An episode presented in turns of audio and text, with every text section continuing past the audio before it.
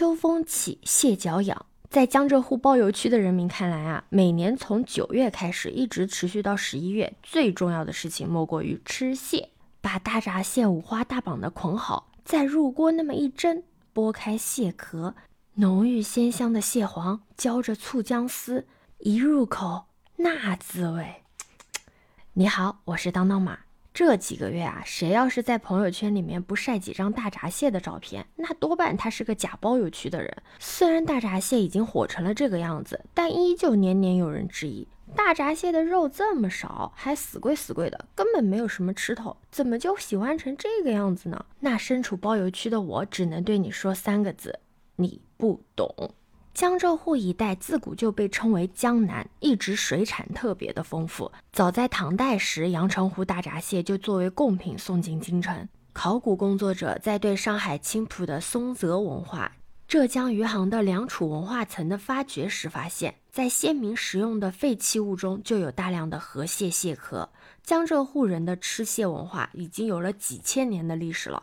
所以在吃蟹这件事情上，全国都得叫包邮区的人一声爸爸。苏州人自不用说了，阳澄湖、太湖就在自个儿家门口。对于吃螃蟹这件事情，从来都是近水楼台先得月的，哪苦等什么快递呀？让阳澄湖的同事捎几堆过来，下班就能蒸上了。不仅新鲜便宜，还能保证是正宗的阳澄湖大闸蟹，这点全国人民都羡慕不来呢。你别看江苏省好像平时十三太保个个斗得厉害，但是在吃蟹这件事情上啊，我们的态度却是一致的。北边人吃大纵湖、洪泽湖大闸蟹，中部吃秦湖断蟹、固城湖螃蟹，再往南就是太湖、阳澄湖大闸蟹了。江苏人就没有不爱大闸蟹的道理。当然，浙江人也不甘示弱的，虽然他们平时经常吹爆自己省的青蟹。但他们一年吃掉的阳澄湖大闸蟹仍有一百多吨。数据告诉我们，杭州人明显更爱阳澄湖大闸蟹呀。不过，在疯狂热爱大闸蟹的上海人面前，江苏和浙江都得低下头。毕竟，那穷的只能吃大闸蟹的梗，就是来自于1945年上海人吃螃蟹的照片。上海人口只占全国的百分之三，消耗的大闸蟹却是全国产量的百分之十，每年吃掉的大闸蟹有八到十万吨之多。而且上海的简称沪，古意啊就是抓蟹的栏杆，所以这上海人爱吃蟹还真是与生俱来的。每年的十到十一月份，都有很多的人自驾来包邮区吃蟹。目的地大多都是以阳澄湖、太湖、定山湖等周边的吃蟹圣地为主，但现在啊，甚至有一些略小众的秦湖、护城湖都逐渐的被吃蟹大军占领。作为一个江苏人，我身边就没有不爱吃蟹的。每次我在网上看到有人说这个蟹有什么好吃的，我都觉得他嗯太不懂吃了。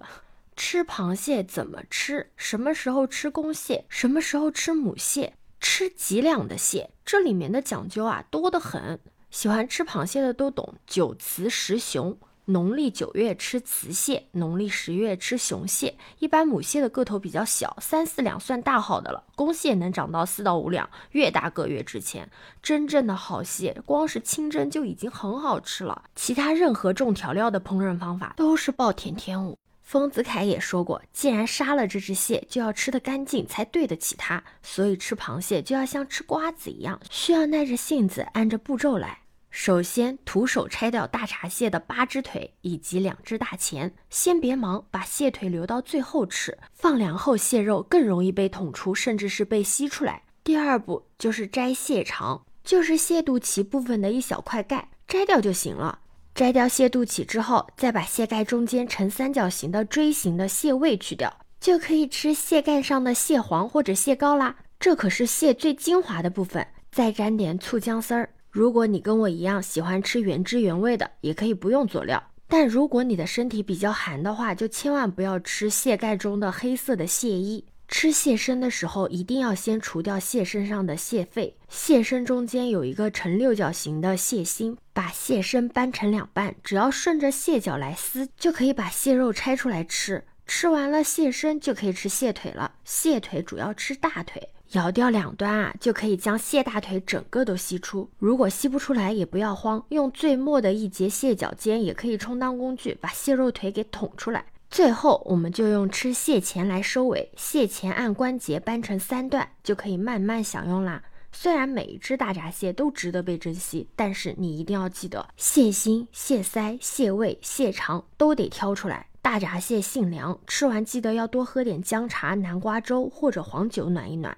虽然有人吃蟹会带上专业的蟹八件，但是我真的觉得不能太讲究，不然的话，你吃一只蟹的时间，别人都已经开始吃第二只了。大闸蟹那么贵，少吃一只可亏大几十呢。